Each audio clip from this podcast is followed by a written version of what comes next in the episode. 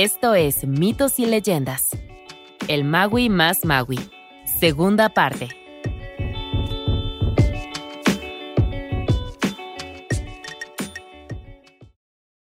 Magui del nudo superior, que había sido criado por el océano y los vientos, nunca había recibido un nombre. El niño siguió a su padre hasta un arroyo caudaloso donde éste lo sumergió y pronunció sobre él la caraquia, las oraciones y conjuros maoríes, purificándolo e invocando las bendiciones de los dioses. Terminada la ceremonia, Maui volvió a su forma de paloma y voló de vuelta al mundo de la superficie, listo para más aventuras. Makea Tutara lo vio alejarse volando, y justo cuando su hijo desapareció, un pensamiento pasó por la mente del padre. Él creía haber dicho todos los nombres de los dioses. ¿No es así? Rápidamente Makea Tutara repasó los nombres en su cabeza contándolos con los dedos. Sí, los había dicho todos. Y sin embargo, ¿por qué dudaba ahora? Si había olvidado algún nombre, los dioses se enfadarían en lugar de alegrarse, y la bendición otorgada a su hijo se convertiría en un blanco en la espalda del niño. Pero no, Makea Tutara estaba seguro de que había recordado bien todos los nombres. Definitivamente. ¿O no? ¿Así que tú eres mi abuela? Preguntó Maui a la anciana que vivía al otro lado de la isla. Mmm, sí, esa soy yo dijo la anciana. Así que esto tal vez es una gran petición, pero ¿puedo tener tu mandíbula? La anciana lo consideró. Sí, de acuerdo. Días antes, Maui había descubierto a unas personas que llevaban comida en el lado más alejado de la isla. Dijeron que iban a llevársela a Morinanga Wenua. Esto le hizo tener una idea, y fue entonces cuando Maui intervino y se ofreció a llevar la ofrenda el resto del camino. Pero nunca se la entregó. En cambio, la dejó un poco lejos, lo suficientemente cerca como para que ella pudiera oler el aroma en el viento, pero lo suficientemente lejos como para que no pudiera encontrarla. A cabo de unos días, Maui se aventuró a pedir un favor a la hambrienta anciana, su mandíbula. ¿Podría tenerla? La abuela dijo que solo la necesitaba para cosas triviales como comer y hablar, así que la sacó y se la entregó a Maui. Con una sonrisa se fue a casa y se puso a trabajar.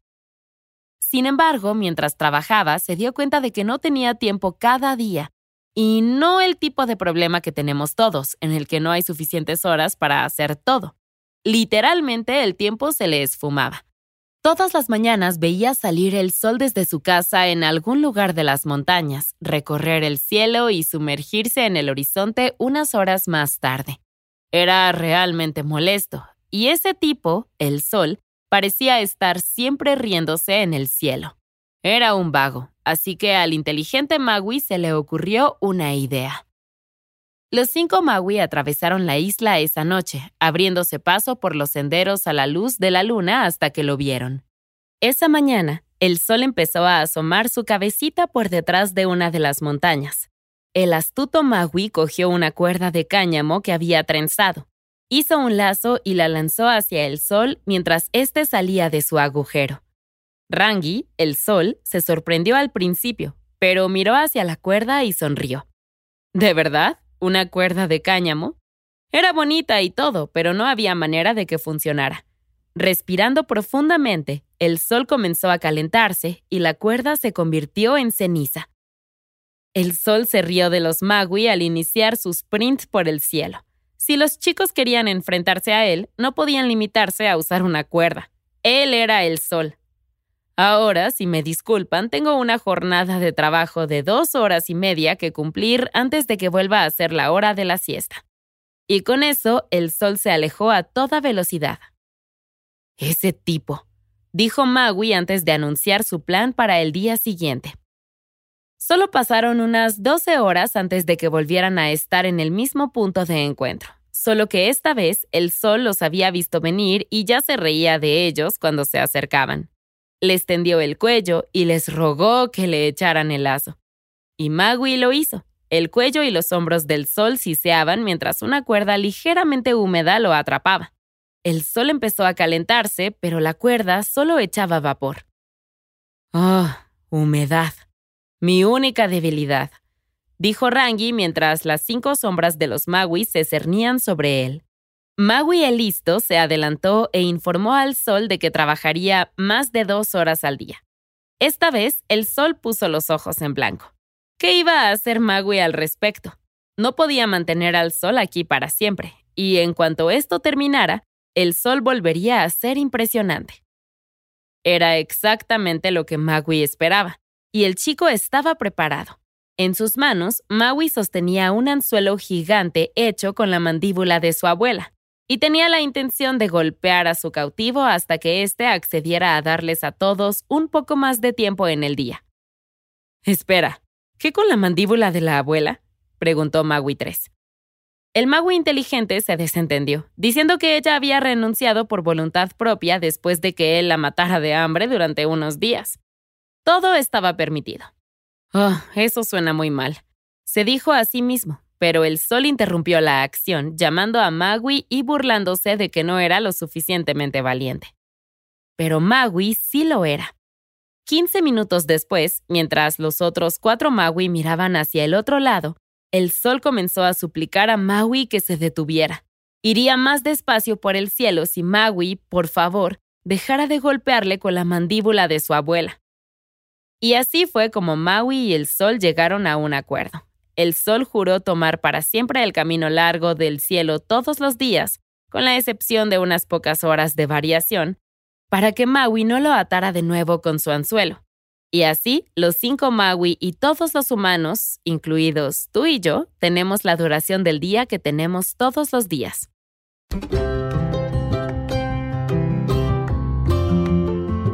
Habiendo alargado el día para toda la humanidad, Maui se sentía muy poderoso y eso le dio una gran idea.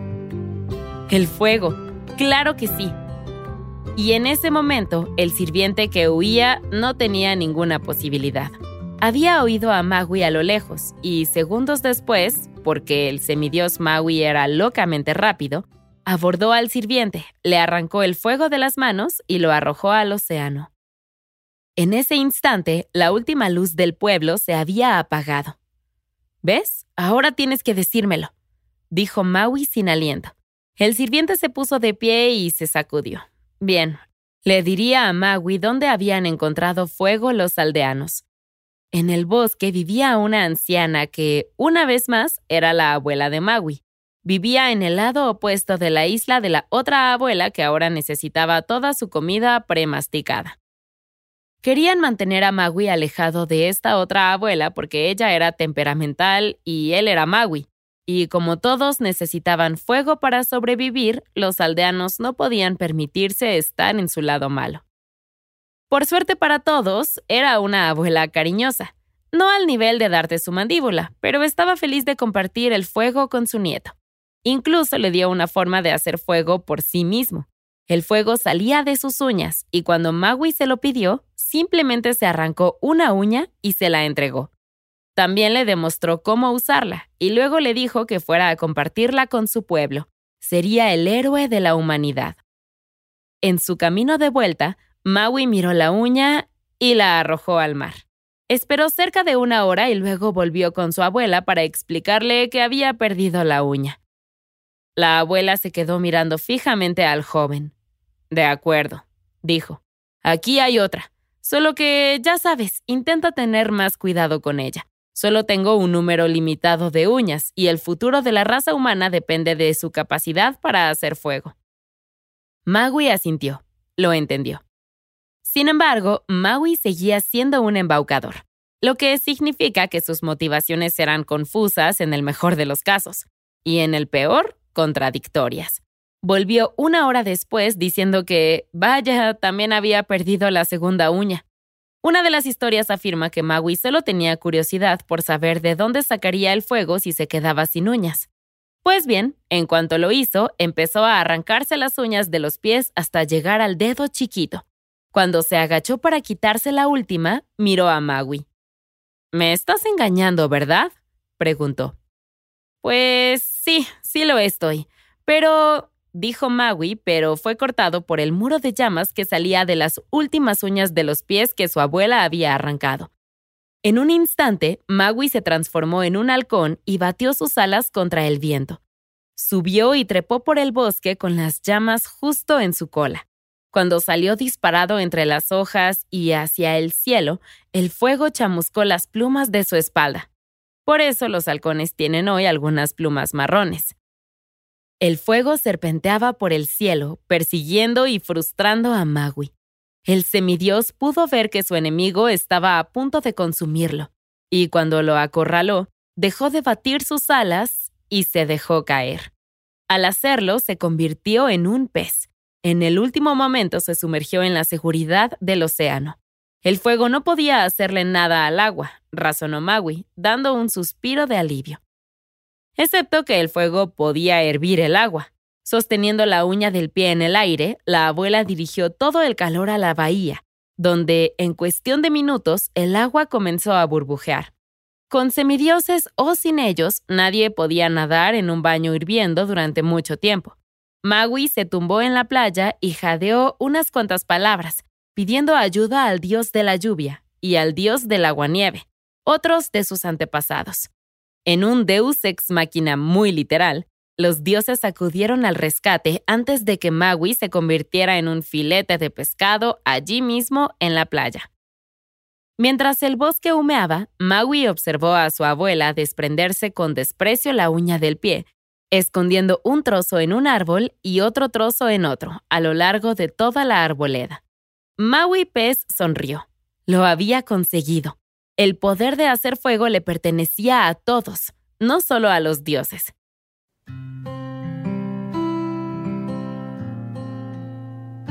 Maui escuchó los vítores de su aldea cuando regresó, pero al acercarse se dio cuenta de que no eran exactamente vítores, sino gritos de rabia. Había ido a traer fuego a los aldeanos y había traído fuego, ciertamente, pero sus acciones habían quemado la mitad de la isla y aún así los había dejado sin la capacidad de hacer su propio fuego. ¿Qué le pasaba? Todo fue un malentendido, aseguró Maui a la gente. Despidiendo a la multitud, Maui comenzó a buscar un par de palos secos y un tronco. Los aldeanos siguieron refunfuñando sobre su inminente modo de vida frío, oscuro y con el pescado crudo, incluso cuando Maui empezó a frotar los palos. Cuando el humo empezó a salir y a bailar del tronco, las quejas disminuyeron. Maui trabajó, soplando suavemente sobre el humo y añadiendo trozos secos de materia vegetal hasta que el fuego cobró vida. Lo sostuvo en alto para que todos lo vieran. Ahora cualquiera, Dios o humano, puede hacer fuego de la madera. En otro lugar, los cuatro hermanos originales de Maui estaban sentados acurrucados en un bote. ¿Sabes? Es agradable salir aquí al agua. Solo nosotros, los cuatro originales, alejados de ese Maui atrevido. Necesitábamos esto, chicos, dijo Maui 1. Los demás estuvieron de acuerdo mientras aplaudían alrededor del barco. La pesca era justo lo que el médico había recetado. De repente, una ráfaga de viento les pasó por la cara y algo hizo que el peso de la pequeña embarcación se desviara. Oh, vamos, gritaron los hermanos al unísono. ¿Nos seguiste? Allí, sentado en la parte trasera del barco, estaba el fanfarrón Maui. No, eso sería raro, chicos, dijo. Los oí hablar anoche, así que me convertí en un gusano y dormí en el barco. La última vez que se olvidaron de mí, tuve que volar me perdí casi la mitad del día aquí. Sí, te olvidamos. Eso es exactamente lo que pasó, dijo Maui II, y los otros hermanos rieron. En fin, ¿vamos a pescar o qué? gritó Maui y sopló las velas con un viento tan fuerte que, en cuestión de segundos, su isla natal era poco más que una mancha en el horizonte. Los otros hermanos sacaron sus anzuelos y... Oh, Maui no tenía un anzuelo. Ay, qué mal. ¿Qué tal si se iba y buscaba uno en casa? Tal vez pueda tomarse su tiempo y dejar a los hermanos mayores solos. Pero Maui tenía un anzuelo. Era el que había hecho con la mandíbula de la abuela. Definitivamente esta seguía siendo la divertida y cómoda excursión de pesca que todos esperaban. Los hermanos mayores lanzaron sus anzuelos y pronto sacaron peces de gran tamaño una y otra vez. Lo hicieron durante casi todo el día, mientras nuestro Maui se quedaba jadeando y esforzándose. Llegó la tarde y los cuatro hermanos menores pusieron los ojos en blanco. Obviamente el anzuelo de Maui era demasiado grande. Vamos, que podía dejar de estar de pie y esforzarse. Todos sabían que estaba fingiendo de todos modos. Además, ¿por qué estaban atrapados en las rocas en medio del océano? Ignorando a sus hermanos, Maui soltó un gemido y cayó hacia atrás, exhausto. Había capturado su pez. Y por pez queremos decir una isla. Yo gano, anunció Maui. Maui no era una competencia, solo un divertido día de pesca, dijo Maui 1 y miró hacia la isla. Pero sí, tú ganaste.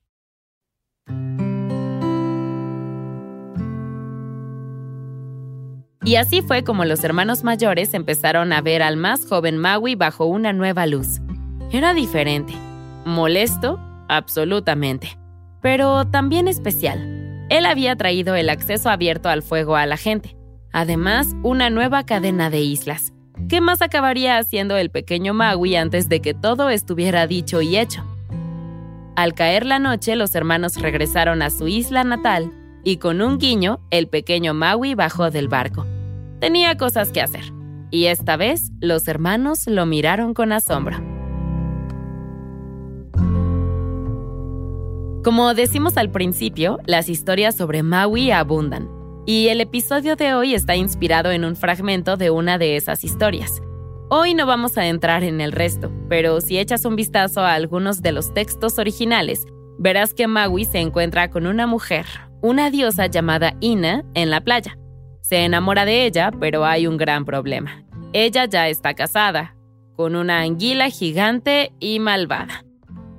Ahora bien, si se lo preguntan, la mitología hawaiana sugiere que las nuevas islas creadas en la historia se convirtieron en las islas hawaianas. Entonces, ¿significa eso que la isla de Maui recibió el nombre del semidios Maui? No, o al menos no directamente. La isla recibió el nombre de un tipo normal que se llamaba como él. La criatura de esta semana es el cagrino del noroeste de la India. El cagrino es un pequeño erizo amarillo, pero pequeño es realmente relativo. Es pequeño comparado con, por ejemplo, un castillo o una hidra, por supuesto, todo lo es. Pero en términos de erizo, que son realmente los más aplicables, el cagrino es enorme, Además, es un cuadrado perfecto, 30 centímetros y medio de largo por 30 centímetros y medio de ancho. También tiene dos aficiones distintas. La primera es robar caballos.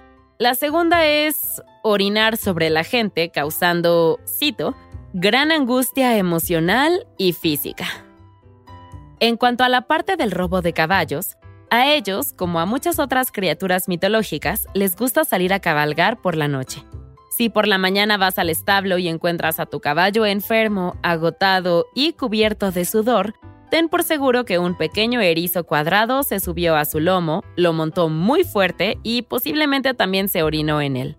Así pues, sé más amable con tu caballo ese día porque acaba de pasar una noche muy mala. He aquí cómo mantener alejado al cagrino.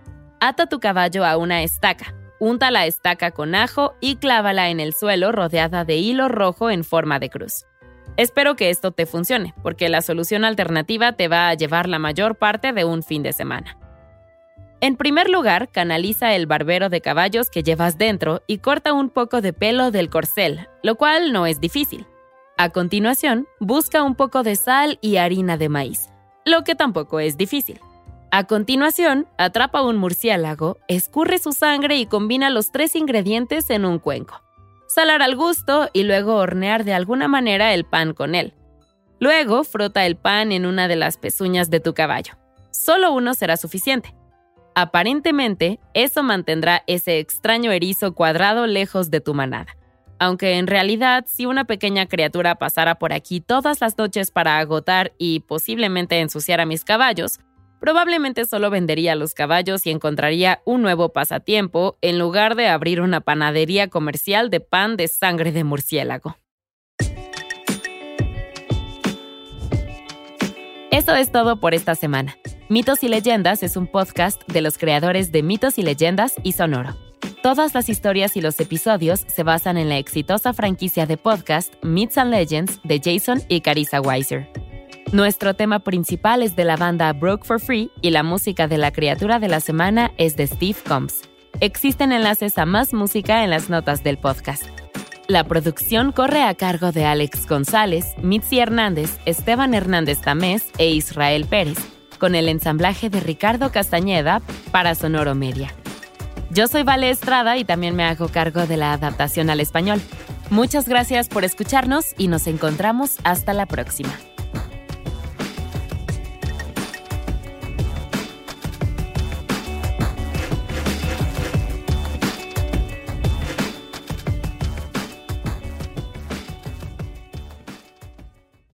Is Ryan here, and I have a question for you. What do you do when you win? Like, are you a fist pumper? a woohooer, a hand clapper, a high fiver. I kind of like the high five, but if you want to hone in on those winning moves, check out Chumba Casino. At ChumbaCasino.com, choose from hundreds of social casino style games for your chance to redeem serious cash prizes. There are new game releases weekly, plus free daily bonuses. So don't wait. Start having the most fun ever at ChumbaCasino.com. No purchase necessary. VGW. Void were prohibited by law. See terms and conditions. 18 plus.